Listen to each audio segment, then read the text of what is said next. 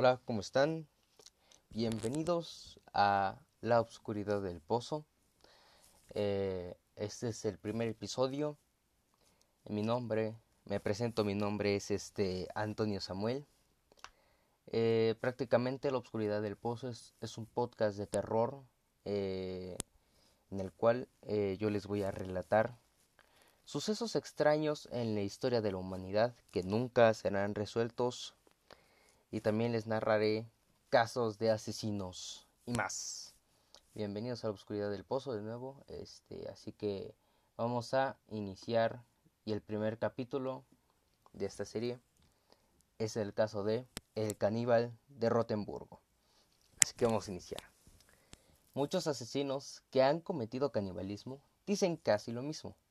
Ellos dicen que al comer carne humana se siente como si te fusionaras con ellos para ser más, más acá, ¿no? Entonces el día de hoy les contaré la historia de uno de ellos. Armin Meiwes es el nombre del caníbal de Rotenburgo, el cual descuartizó y devoró a Brent Jürgen Brandes.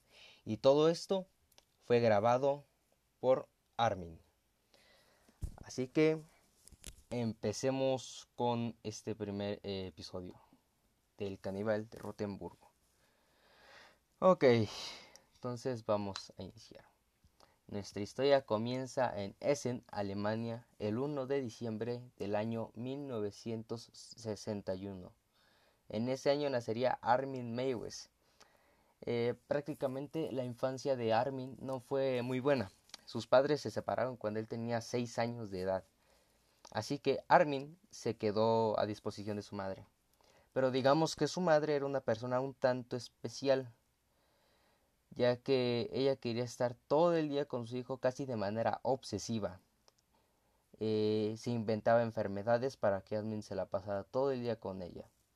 Y Armin, eh, Armin, perdón, en ese tiempo empezó a fantasear con la homosexualidad y el canibalismo desde a una muy corta edad.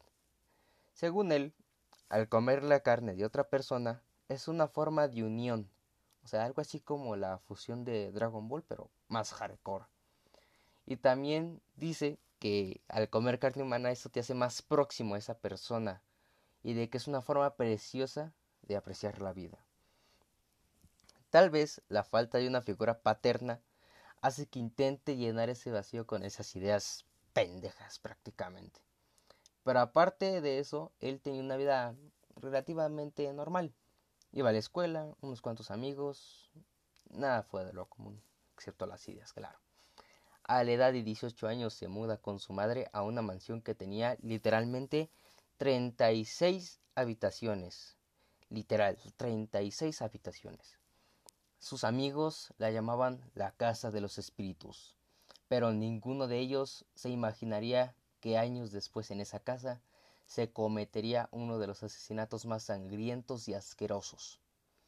Su vida en esa casa no, no es alegre, porque se sentía solo en un sitio tan grande como ese.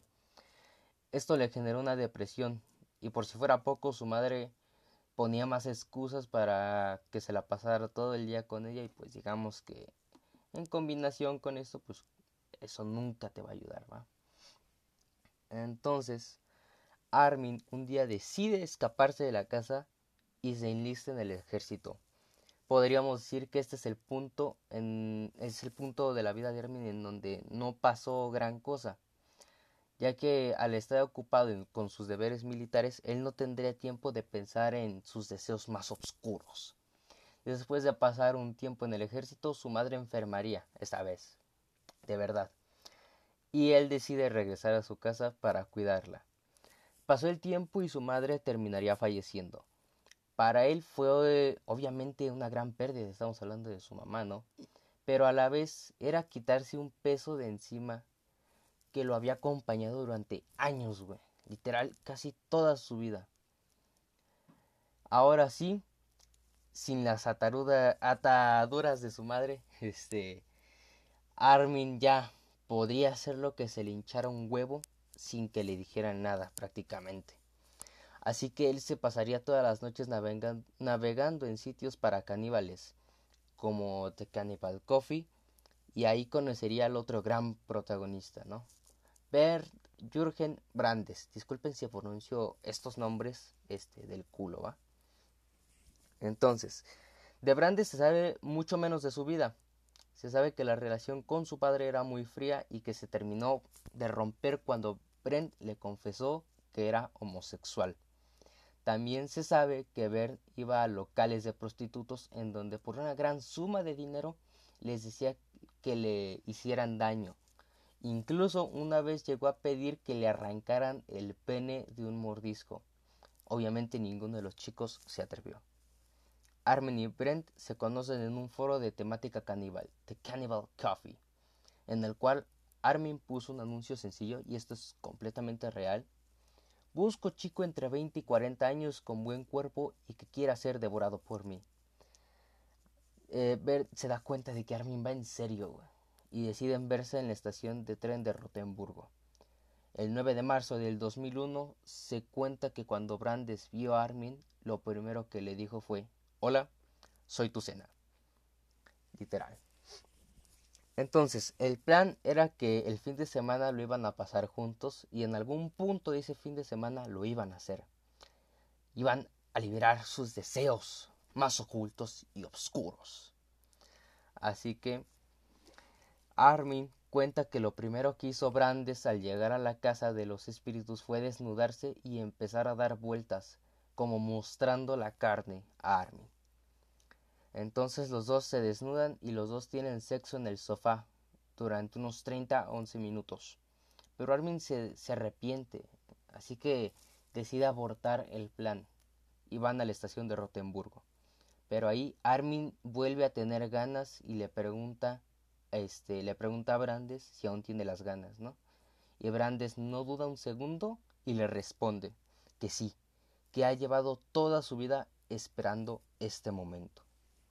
Entonces, los dos van a la farmacia y compran un chingo de pastillas para dormir. El plan era sedar a Brandes para que no, no, le, doliera tanto. Entonces, ese era el plan, ¿no? Sedar a Brandes con chingos de pastillas, ¿no?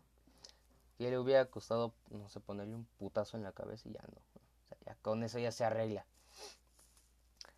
Llegan a la mansión y Brandes se desnuda y le dice a Armin que le corte el pene. Entonces Armin, haciéndole caso, va, va a la cocina y toma un cuchillo de carnicero, ¿no? Armin sujeta el pene de Brandes y de dos o tres cortes bien dados le corta el pene. Durante cinco minutos el grito de Brandes es desgarrador. La sangre salía a cantidades extraordinarias, literalmente cabronas, ¿no? Pero esa escena a Armin le perturba ya que Armin tenía fantasías con el comer, no con herir o con el asesinato. Después de esos cinco minutos que parecían eternos, Brandes sonríe y le dice a Armin que cocina el pene. Al hacerlo, el pene se encoge, ya que esa madre no, es comestible, güey, o sea, no. Brandes se decepciona. Y al cabo de un momento, Armin mete a Brandes a la bañera y se va a leer un libro de Star Trek. O sea, después de haberle cortado el miembro, después de haber hecho toda esa barbaridad, súper normal, o sea, va, lo meto a la bañera y ya me pongo un pinche libro de, de Star Trek, ¿no? Entonces, en ese rato Brandes intenta salir de la bañera por sí mismo, pero al hacerlo por la pérdida de sangre cae. Armin escucha el golpe y corre rápidamente a la bañera en donde vuelve a meter a Brandes y Armin le pregunta si está bien. Brandes sonríe y le dice si le dice que sí. Me estoy bañando en mi propia sangre. En ese momento Brandes se desmaya. Armin sabe, Armin sabe que sigue despierto, pero no va a recobrar la conciencia, así que lo lleva a la sala de descuartizamiento. Eh, debo de aclarar que todo esto desde que le cortaron el pene lo, han grabado, ¿va? Entonces, Ahí Armin cuelga de pies a Brandes y con una, y con una sierra corta a Brandes a la mitad. Cuando logra cortar a Brandes, se puso a ordenar la mesa como si, de como, como si de una noche elegante se tratara. Vino tinto, los mejores cubiertos, el mejor mantel. Y de hecho, este, me imagino, ¿no? Este, a, Brandes, a, Armin, estando así grabando, ¿no? Así que, pues bueno, aquí tengo mi dildo rosa, mi dildo negro para la ocasión, ¿no? Entonces, este, disculpen por el chiste malo, es que estoy empezando y luego me gusta soltar uno que otro chascarrillo, ¿no? Al momento de comer, eh, al momento de, de comer la carne humana, Armin no sabe qué decir, no sabe qué pensar. Eh, literal cuenta que su mente iba se perdió al, al, hacerlo, ¿no? Pero Armin recuerda y dice, sabe a cerdo, pero más ácido. Y entonces esas fueron las palabras que dijo Armin en la corte. Armin se fue alimentando de brandes, pero poco a poco se le empezaba a acabar la carne, así que decidió buscar a otro güey, ¿no? Y ahí es donde cometió su error. Contacta a un chico que tiene la fantasía de ser comido, pero solo la fantasía. O sea, nada más decía, güey, quiero que me coman, ¿no? Que es la fantasía más pendeja que conozco. Así como, o sea, imagínate, güey, o sea, güey, quiero que me coman, güey, no mames, es lo mejor. Pero en fin, Armin le cuenta que tiene experiencia real, así que el chico lo denuncia. La policía entra a la mansión y encuentra los restos de Brandes. Entonces, en ese momento, Armin es llevado a juicio, y en, y en, el juicio se muestran las grabaciones ya mencionadas de 40 minutos cada una. Casi todas las personas que vieron las cintas tuvieron que ser atendidas psicológicamente. Después, Armin es es condenado a cadena perpetua. Así que Armin Meiwes hasta el día de hoy está en la cárcel. Y así termina la historia de El caníbal de Rotemburgo. Eh, antes que nada, quiero dar los créditos a El Rincón de Giorgio, de ahí me basé para escribir el guion.